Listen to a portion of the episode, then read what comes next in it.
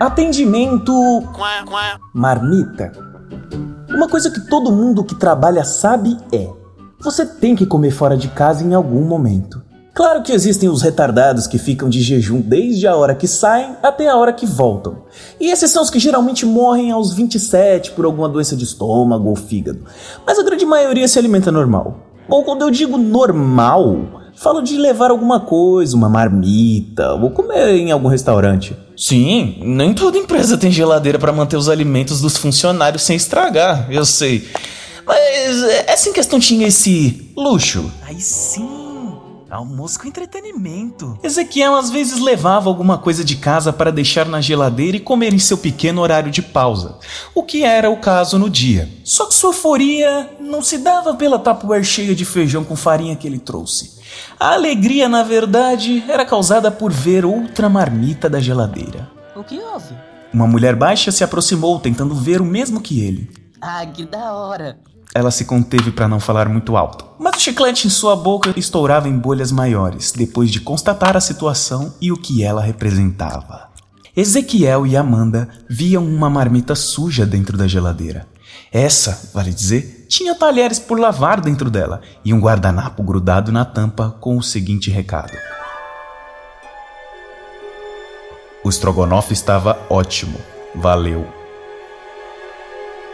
Ezequiel passava os olhos pelas letras ao mesmo tempo que a boca dele formava um grande O. Isso vai dar uma treta maligna. Nunca deixaram um recadinho. Tomara. A garota puxou pelo braço, arrastando para a área dos micro-ondas para esquentar seus almoços. Vai logo. A gente não pode perder isso. Naquela empresa, as pessoas meio que estavam sempre à beira do suicídio ou de um surto psicótico. Tudo porque. Bom, eles eram atendentes de suporte.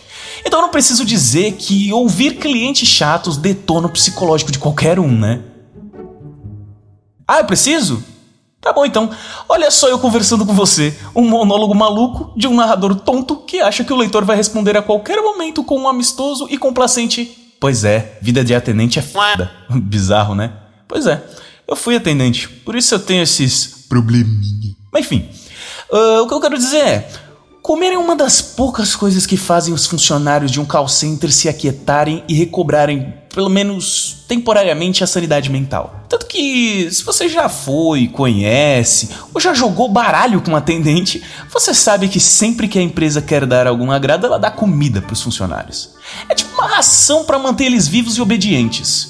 E se você viu alguma relação com agropecuária, você está certíssimo. 10 e meia. A galera vai vir com tudo. Amanda entregou a vasilha de comida para Ezequiel rapidamente. Vai indo lá pras mesas, pega uma que fica lá no canto e que dê pra ver tudo. O que você vai fazer? Ele tinha parado no arco da porta quando a viu sacar alguma coisa do bolso. Sério isso? Você anda preparado com essas coisas no bolso? Cala a boca. Nunca se sabe quando um caso desses vai acontecer. Negócios em primeiro lugar.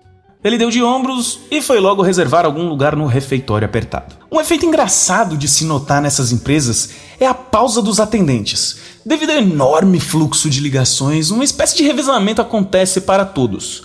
Esse é controlado por um sistema que organiza direitinho quem tem de sair para almoçar e quem tem que sair para soltar um barro. Tudo para que não acumulem ligações e deixem os clientes esperando.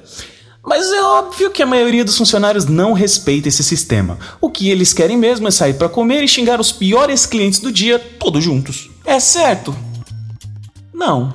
É válido? É. Eu fazia? Bom, isso eu não vou dizer. No caso daquela empresa, sair todos juntos causava um efeito colateral grave. E nem me refiro às filas de chamadas maiores que as de atendimento do SUS. Olha a boiada vindo! Ezequiel gritou alegre ao se sentar e reservar uma cadeira para Amanda. No mesmo instante, um monte de gente entrou no refeitório. Mas assim, não foram cinco nem dez. Eu me refiro a algo mais expressivo, tipo na casa das centenas. Ah, antes que eu me esqueça, o espaço era suficiente para umas 30 pessoas apenas. Empurra, empurra, vozes falando alto, o ar-condicionado falhando. A definição de purgatório era a visão daquele mar de gente que se espremia para tentar chegar na área das geladeiras e microondas.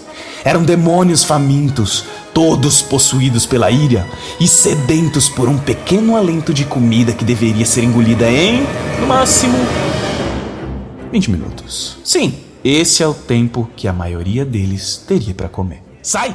Sai, vaza! Ezequiel empurrava e furava o garfo esporadicamente em um ou outro que tentava se apoderar do lugar de Amanda.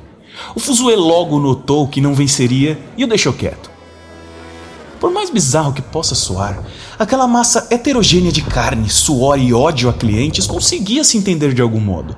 Claro que a geladeira parecia ser estripada pelas incontáveis mãos que por ela passavam e dela tiravam algo, mas no fim sempre dava certo. As pessoas comiam, ficavam mais calmas, depois voltavam a atender e xingar os clientes. Alguém comeu a minha marmita! Só que quando uma daquelas almas não encontrava sua pequena dose de paraíso, aí a coisa ficava diferente. Quem foi que comeu a minha marmita? As pessoas se afastaram ao ouvir o grito desesperado de um colega atendente. Ninguém ali era otário de ficar próximo de um cara tomado pelo ódio, pela fome e que, para piorar, estava em posse de um garfo e faca sujos na mão. Ninguém queria ser comido ali na frente de todos. E olha que eu não tô falando no sentido gastronômico da palavra, não. Eu quero as câmeras agora! E ninguém se moveu para fazer nada pelo grito do homem faminto e lesado. Oh, alguém vai conferir as câmeras, o cara tem que comer. Amanda incentivou a multidão enquanto ainda estava na área dos micro-ondas. Aliás, ninguém ainda havia esquentado suas refeições. Isso se devia a dois fatores. O primeiro era que estava para ocorrer no refeitório um evento tão bom que devia ser cobrado ingresso. O segundo era porque Amanda estava usando os oito aparelhos disponíveis ao mesmo tempo. Logo um burburinho se formou e alguém saiu correndo para a sala de segurança, onde lá, obviamente, encontraram o vigia assistindo Hentai Yaoi, ao invés de olhar as câmeras. Ezequiel esticava-se na ponta dos dedos para olhar por cima da multidão. Esperava que a companheira não fizesse o que ele estava pensando, mas a cada segundo que passava, sua esperança se esvaía, dando lugar à vergonha. Ah, cara, você vai fazer isso mesmo? Lamentou para si, levando a mão ao rosto. Não demorou muito e encontraram o responsável pelo roubo da marmita. Após trazê-lo, ainda com o headphone na cabeça, as pessoas começaram a falar mais alto. Você vai me pagar outra marmita, eu tô com fome. Falou encolerizado e ao mesmo tempo tonto de fome e ódio. Prestes a arrancar o fígado do oponente com uma colher, seu nariz parecia sentir todos os aromas mais acentuados. Um destes parecia incrivelmente com um amanteigado sutil. O ladrão de marmitas queria se afastar. Nem pausa dele era. E a cliente, que tinha ligado para reclamar de uma câmera que só batia nude desfocado, ainda estava lá na linha, esperando justificar porque todas as fotos dela, o bacalhau saía mais parecendo um bagre. Você vai sim. E ele fez um movimento rápido segurando a faca de pão dele na mão. As pessoas respiraram assustadas por um momento. Mas foi só por um momento mesmo. Os outros estavam todo mundo gritando que nem torcida organizada. Tinham aberto uma rodinha em formato de arena, jogado uma faca para o outro lutador e alguém aleatório havia se transformado em juiz. Poucos segundos depois, Amanda saiu da área dos micro-ondas com oito pacotes fumegantes nos braços. É, ingresso não dá pra cobrar, mas sempre dá pra tirar uma grana. E saiu gritando com um sorriso na voz. Olha a pipoca! 10 reais, cara! Pega aí, pega aí! E enquanto os dois se matavam e os clientes esperavam em linha, Amanda ganhava 80 reais e já se preparava para fazer mais 70 com as outras pipocas que estouravam no micro-ondas.